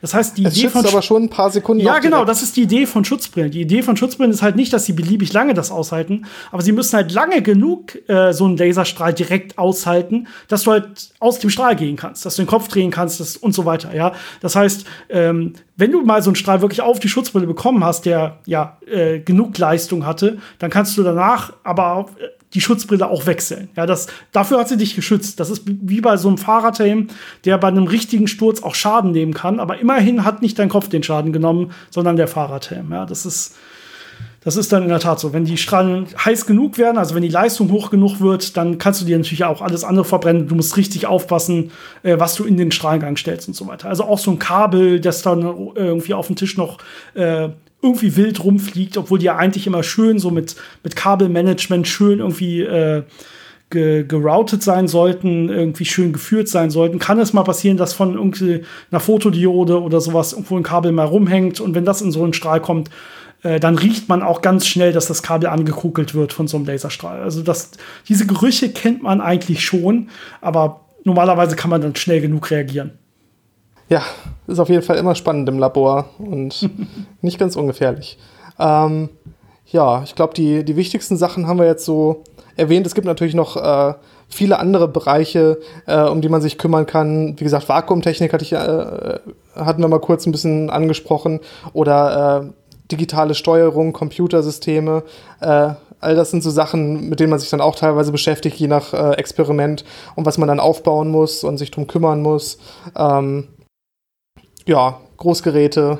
Reisekostenabrechnungen machen auch einen großen Teil des Alltags aus und äh, all solche, solche, ja, solche oh ja, Sachen, die man so nebenbei machen muss quasi. Also alles das, was man doch im Büro macht, macht meistens dann irgendwie vormittags, bevor man äh, ins Labor geht, äh, sich um solche ganzen organisatorischen Dinge kümmern, auch die ganzen Bestellungen und Angebote einholen und solche Sachen. E-Mails, äh, ja, prüfen, E-Mails antworten und so weiter. Das gehört natürlich alles dazu. Das ist, glaube ich, klar, aber das ist nicht äh, ja, exklusiv bei Physikern so. Das, das betrifft, glaube ich, viele, viele, viele Berufe hier in Deutschland. Deswegen können wir das, glaube ich, ein bisschen kürzer fassen an der Stelle. Gerade wenn man, wenn man höher geht in der Rangliste, äh, also wenn man jetzt zum Beispiel sich Postdocs oder Professoren anguckt, da ist dann noch viel mehr noch äh, Verwaltung, also Anträge schreiben und äh, Veröffentlichungen machen ja. und äh, Sachen koordinieren, äh, Kollaborationen äh, verwalten, bilden, in irgendwelchen Komitees sitzen. Ähm, also da wird es dann irgendwann auch wesentlich verwaltungslastiger. Ähm, das heißt, am Ende ist es schon so, dass äh, Doktoranden und teilweise Postdocs die sind, äh, die, ich sag mal, die spaßige Arbeit im Labor machen dürfen. Und äh, je weiter man aufsteigt, desto mehr ist es wirklich dann einfach nur organisatorisch. Äh, was natürlich interessant sein kann, wenn man bestimmte Sachen auf den Weg bringen kann und organisieren kann und Gelder dafür organisieren kann. Aber was natürlich oft auch schon so ein bisschen von, dem, von diesem eigentlichen spielerischen Charakter vom Physiker-Dasein weggeht, wo man eben halt wirklich Sachen ausprobiert und äh, Sachen kaputt macht und äh, Sachen herausfindet. Genau, also die meisten Professoren äh, von, aus der Experimentalphysik sind selber nicht mehr im Labor. Und das muss man vielleicht mal so betonen, weil das in, der, in den Medien nicht so rübergebracht wird, weil es nicht so rübergebracht werden soll. Also die einzigen Zeitpunkte, und das kann ich vielleicht allgemein mal einfach so sagen, auch wenn es nicht immer stimmt, ja, also es gibt Ausnahmen, aber die einzigen Zeitpunkte, wo die Professoren, die die Arbeitsgruppen leiten, wirklich mal in den Laboren sind, sind dann, wenn Medien kommen und Fotos machen wollen oder kurze Videoaufnahmen machen wollen. Ja, das, wie gesagt, es gibt kurze Ausnahmen, es gibt mal hier und da Dinge, die dann auch Professoren sich wirklich mal im Labor angucken und die sind auch meistens sehr, sehr gut in den Sachen, die haben die ja früher als Doktorand und Postdoc und so auch selber alle mal gemacht. Ja, aber die haben einfach für solche Sachen auch keine Zeit mehr, sondern es ist dann wirklich so, wenn ein großes Mediateam kommt, ein Medienteam kommt oder ein Fernsehteam kommt oder so, dann geht der Professor doch noch mal ins Labor, um da ein paar schöne Fotos zu machen. Äh, ansonsten ist das eigentlich den Doktoranden und Postdocs vorbehalten, diese, diese Arbeit zu machen, was die Professoren meistens aber sehr schade finden. Also ich glaube, die meisten würden selber sehr viel lieber einfach wirklich noch real forschen äh, und nicht so viele Anträge schreiben und irgendwelche Meetings abhalten. Aber so ist es nun mal. Ja, irgendwer muss auch diese Jobs machen.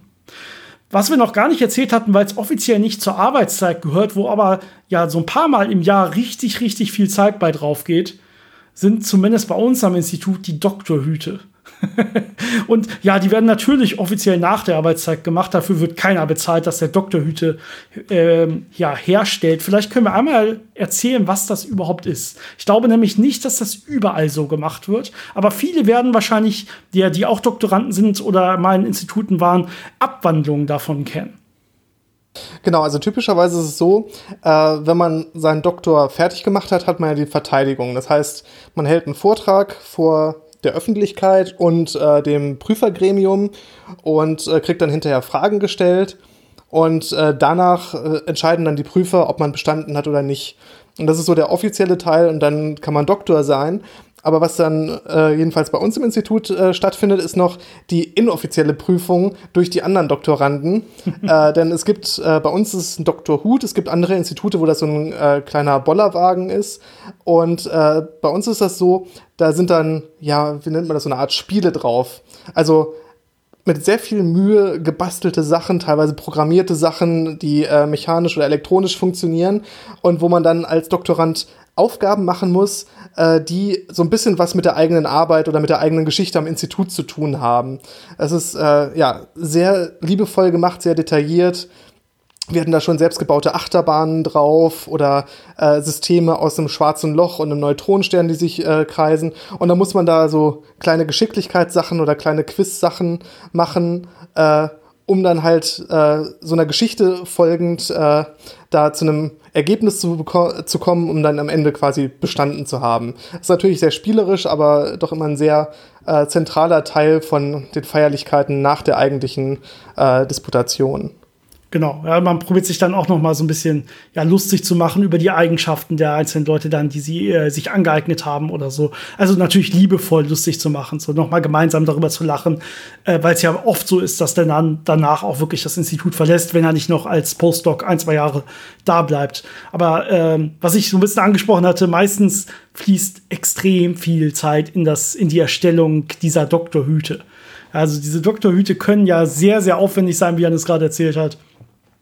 Und ja, also meistens äh, fragt dann auch mal die Werkstatt oder die Professoren nach, sagen, Leute, habt ihr schon wieder zwei Nächte durchgearbeitet an dem und dem Dr. Hut, da habt ihr jetzt schon vier Wochen dran rumgeschraubt und so weiter.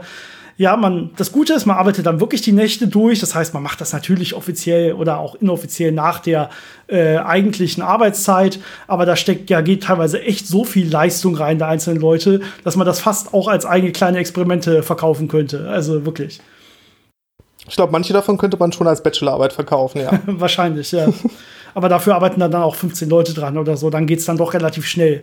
Gerade wenn dann noch richtig gute Leute bei sind, wirkliche Spezialisten, die dann teilweise helfen äh, auf dem Gebiet der Elektronik oder so, dann, dann braucht das nicht viel Zeit, um da relativ komplexe Sachen aus, in, innerhalb einer Woche aus dem Boden zu stanzen. Und dann hat man da wirklich teilweise echt komplexe Spiele oder, oder was auch immer dann auf diesem Dr. Hut.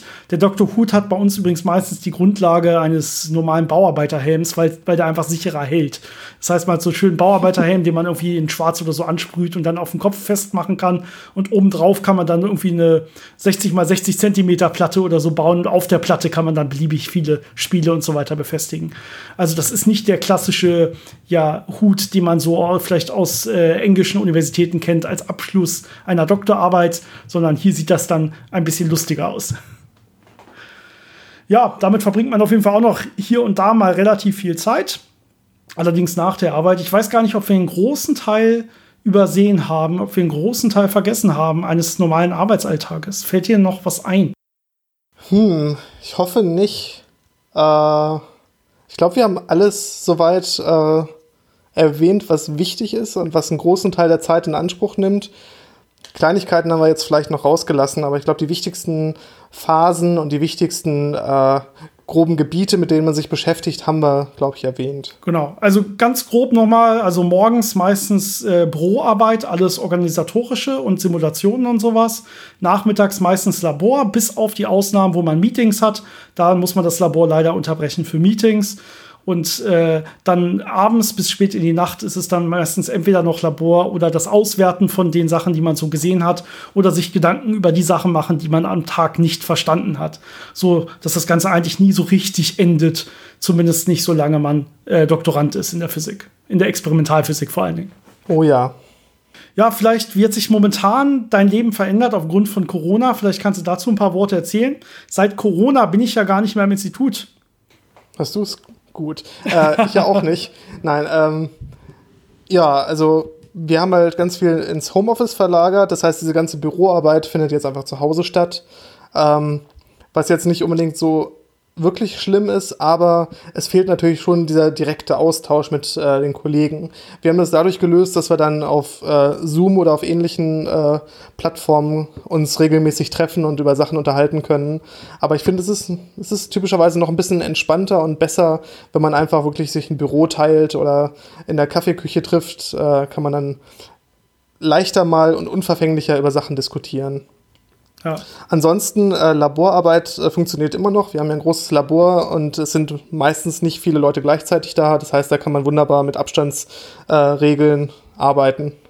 Ich will dich ungern unterbrechen, aber mir fällt noch ein Riesenbereich ein des Arbeitsalltages, den wir einfach nicht angesprochen haben. Und ja, der Podcast ist ein bisschen unsortiert, aber ich will noch einmal ansprechen, weil es einfach wirklich ein großer Teil ist, und zwar das Saubermachen, das Reinigen.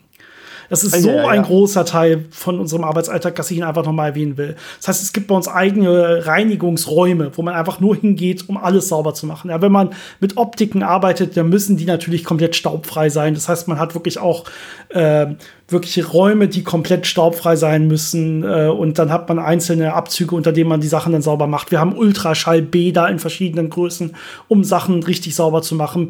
Sachen, die man in eine Vakuumkammer tun will, müssen komplett wasserfrei sein. Das heißt, die müssen richtig sauber sein. Dann muss man sie noch mal äh, richtig heiß machen, dass das ganze Wasser quasi, was im Metall sitzt, an die Oberfläche kommt. All diese Sachen, das ist noch ein Riesenaspekt und da verbringt man sehr, sehr viel Zeit mit. Quasi bevor bevor man jede einzelne Schraube, bevor man die ins Labor bringen will, muss man die erstmal reinigen. Und das, äh, ja, deswegen wollte ich es auf jeden Fall noch mal erwähnen, weil das auch so ein großer Teil ist. Wir haben ein eigenes Reinraumsystem sogar im Institut. Ähm, das heißt, so ein abgeschlossenes, äh, ja, abgeschlossener Labortrakt, wo man alles machen, machen muss, wo, wo man wirklich die Sachen, ja, wo sie richtig sauber für sein müssen im Prinzip und wo man auch Sachen aufbauen kann, die sauber sein müssen, die mal ins Vakuum müssen und äh, die man dann irgendwie in eine ja, luftdichte Box tut und von da aus den Reinraum dann äh, Reinräumen dann rausträgt und von da aus dann direkt quasi zum Vakuum bringt oder so. Das heißt, das ist sehr sehr viel, was man hat, was einfach darauf ausgelegt ist, alles möglichst rein und sauber zu haben. Ansonsten funktionieren diese hochpräzisen Hochleistungsexperimente einfach nicht. Da hat man natürlich dann auch das äh, Problem, dass man selber auch sehr sauber sein muss. Das heißt, man hat entsprechende äh, Kleidung, Reinraumkleidung, die man dann anziehen muss, also sich richtig gut einpacken muss, äh, was natürlich auch immer doch ein bisschen Zeit in Anspruch nimmt, bis man sich dann umgezogen hat und alles sauber gemacht hat. Während meiner Masterarbeit habe ich ja mehrere Monate während des Sommers im Reinraum arbeiten müssen, jeden Tag zehn Stunden oder so. Und ja, das wird so heiß in dieser ganzen Reinraumkleidung, äh, komplett hochgeschlossen. Da hat man das größte Problem, was man dann hat, ist eigentlich, dass die äh, Laserschutzbrille immer beschlägt. Und da gibt's auch keine richtig guten Lösungen für. Also, das ist wirklich eine harte Arbeit an der Stelle gewesen. Heißer Sommer, immer im Reinraum sein, ist keine gute ja, Entscheidung weil man natürlich auch einen Mundschutz trägt. Das heißt, was jetzt in der Corona-Zeit passiert ist, ist, dass die Leute, die in den Supermarkt gehen und eine Brille tragen, äh, mal das erleben dürfen, was wir dann so regelmäßig ja. haben, wenn wir im Vakuumsystem oder im Reinraum arbeiten, äh, wo man dann eben wenig sieht, aber trotzdem präzise Sachen machen muss. Ja, wir hatten das auch in den normalen Laboren größtenteils, einfach weil sie sauber genug sein müssen muss sich ja immer, wie, wir vorhin gesagt haben, vorher Gedanken machen, wie sauber muss es für die jeweiligen Experimente sein. Und deswegen entscheidet man dann, das und das Labor nur mit Mundschutz betreten, das und das Labor, da reicht eine Brille, bei dem und dem Labor muss man ein Haarnetz haben und so weiter. Also es, je nachdem, was da für Experimente drinstehen, muss man sich halt Gedanken machen, was reicht und was nicht reicht. Ja, bei mir in der Corona-Zeit, ich habe ja zum Glück ein Online-Business, das heißt, ich arbeite eh von zu Hause aus. Ähm, aber mich hat es relativ hart getroffen, dass die Leute auf einmal viel, viel weniger Geld haben, was sie auf, ausgeben können äh, für Sachen, die einfach zusätzlich sind. Ja, also äh, zusätzliche Bildung neben der Schu äh, Schulbildung, wie ich sie in der begabten Schmiede anbilde. Da habe ich schon gemerkt, dass auch äh, in der Zeit momentan die Leute einfach lieber ihr Geld sparen und gucken, wo sie es noch brauchen. Wir haben ja zusätzlich noch diese unklare Situation der Wirtschaft. Und ich hoffe schon sehr, dass sich das Ganze erholt äh, und das Ganze dann auch für mich ja wieder das Ganze wieder nach oben fährt, ein bisschen so wie das Ganze gestartet ist, nämlich eigentlich sehr, sehr schön. Hab dann wirklich gemerkt, so wie im, im April, Mai das Ganze, die ganzen Zahlen und so weiter, alle schön nach unten gegangen sind, einfach nur, weil die Leute sich unsicher sind und das Geld zusammenhalten. Naja, ähm, falls ihr Interesse habt, ich kann ja vielleicht an der Stelle einmal kurz das Ganze noch erwähnen, äh, an so einer Online-Bildung, in dem, was wir im Prinzip auch im Podcast machen, daraus ging das Ganze ja hervor, daraus ging die Idee hervor, äh, nur vor allen Dingen besser aufgearbeitet, äh, so ein bisschen länger und langsamer von Grund auf. Ja, wir haben ja hier im Podcast ein relativ hohes Niveau. Ähm, was wir, wo wir einfach unsere Lücke auch gesehen haben, weil die meisten Physik-Podcasts, die es gibt, auf einem relativ niedrigen Niveau halt stattfinden. Und in der begabten Spiele probiere ich das Ganze halt, ja, wirklich anzufangen mit den Grundlagen, so ohne Vorwissen, aber dann auf das Niveau zu kommen, was wir hier im Podcast haben. Das heißt, das Ganze noch ein bisschen langsamer dann aufzubauen. Und das mache ich in verschiedenen Altersklassen und das fängt schon ungefähr ab sechs Jahren an. Es kommt sehr auf die Kinder an und wie begabt die Kinder sind. Ähm, aber es ist nicht nur für Kinder, sondern es ist auch für Jugendliche und Erwachsene äh, gibt verschiedene Videoserien zum Beispiel, aber auch Einzelunterricht, den ich anbiete über Videokonferenzen und so weiter. Also wenn ihr da Interesse habt, würde ich mich sehr freuen, wenn ihr einfach mal auf begabtenspiele.de vorbeischaut. Das musste ich jetzt einmal erwähnen, Janis, sorry, aber wenn wir unsere, über unsere jetzige Situation reden, äh, dann kann ich das nicht verschweigen. und ja, ich glaube, wir sind soweit auch durch für heute, oder?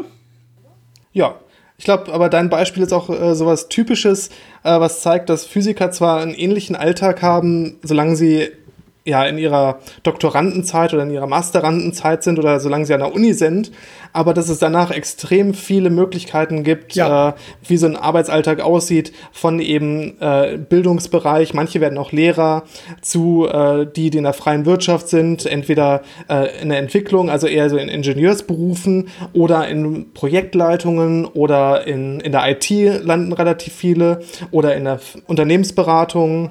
Mathematik oder Unternehmensberatung, also zum Beispiel in Versicherungen oder für in Börsen äh, ja, Prognosen und so weiter erstellen. In solchen Unternehmen äh, gibt, kommen, landen viele oder wie du gerade gesagt hast, Unternehmensberatung allgemein. Consulting ist sehr, sehr ja, beliebt. Da sind Physiker und Mathematiker vor allen Dingen sehr, sehr beliebt normalerweise. Das heißt, da landen dann auch viele, vor allen Dingen, weil man relativ viel Geld an der Stelle machen kann. Man muss aber auch sehr, sehr viel Zeit investieren. Meistens hat man in den Berufen keine Freizeit mehr. Deswegen war das zumindest erstmal auch nichts für mich, muss ich soweit sagen. Und es gibt natürlich so komplett andere äh, Lebensläufe. Ich weiß von einem, der dann irgendwann äh, eine Bäckerei aufgemacht hat. also auch das, auch ja, das gibt es mal. Ja. Ganz vielfältig. Also Physik genau. Physiker können sehr viel werden. Sie können natürlich auch weiter in der Forschung bleiben, also entweder an den Instituten oder an privaten Forschungsinstituten, wo man dann auch weiterhin einfach Grundlagenforschung betreiben kann oder irgendwie speziell irgendwelche eigenen Produkte entwickelt oder so. Äh, aber das ist in der Tat nicht die Mehrheit der Physiker, sondern die meisten sind, glaube ich, in der Tat in Ingenieursberufen, in der Forschung, äh, in der Wirtschaft nachher oder halt im Consulting-Bereich. Ja, ähm, ich würde mich auch bedanken, dass ihr alle so schön zugehört äh, habt. Und äh, wir hatten diesmal nicht wirklich Fragen von euch, die wir besprechen können. Vielleicht kann ich noch mal einen Aufruf starten abschließend. Schickt uns eure Fragen zu irgendwelchen physikalischen Themen, die ihr im Kopf habt, aber vor allen Dingen natürlich zu Podcast-Folgen äh, wo ihr Sachen noch mal genauer erläutert haben wollt, äh, näher erklärt haben wollt, wo ihr noch, wo noch Fragen offen geblieben sind. Wie immer an unsere E-Mail-Adresse physikgeplänkel.gmail.com, Physikgeplänkel zusammengeschrieben, Geplänkel mit AE. Äh, oder über unsere Social-Media-Kanäle, Facebook, Instagram, äh, Physik-Geplänkel oder natürlich am liebsten über unseren Patreon-Kanal Physik-Geplänkel äh, denn da könnt ihr uns auch noch für einen ganz kleinen Obolus pro Monat quasi unterstützen und auch noch an unseren Themenabstimmungen teilnehmen. Aber da könnt ihr uns auch natürlich Fragen stellen, da könnt ihr uns auch drüber erreichen. Aber wir ja, reagieren auf all diese Plattformen und werden überall eure Fragen aufnehmen und euch auch antworten äh, oder das Ganze dann im Podcast ganz in Ruhe besprechen. Ja, ich glaube, dem ist nichts mehr hinzuzufügen. Janis guckt äh, zustimmend. Dementsprechend wünsche ich euch wie immer noch eine schöne Woche. Und wir sehen uns hoffentlich nächste Woche wieder. Ich hoffe, Janis, wir bekommen das hin.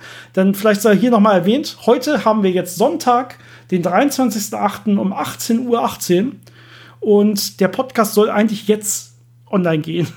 Das heißt, ich werde ihn jetzt. könnte etwas knapp werden. Ich werde ihn jetzt direkt schneiden und direkt hochladen. Die Zuschauer sehen dann, die Zuhörer sehen dann ja, wann er online kommt. Ähm, ich hoffe, ich habe nicht zu lange gebraucht und äh, dementsprechend, wir sind wirklich knapp dran. Ich hoffe, wir kriegen es nächste Woche rechtzeitig hin. Falls nicht, sind wir vielleicht mit ein bisschen Verzögerung dabei oder so. Das lasse ich euch dann über die Social Media Kanäle auf jeden Fall wissen. Ja, schöne Woche. Bis dahin. Ciao. Bis zum nächsten Mal.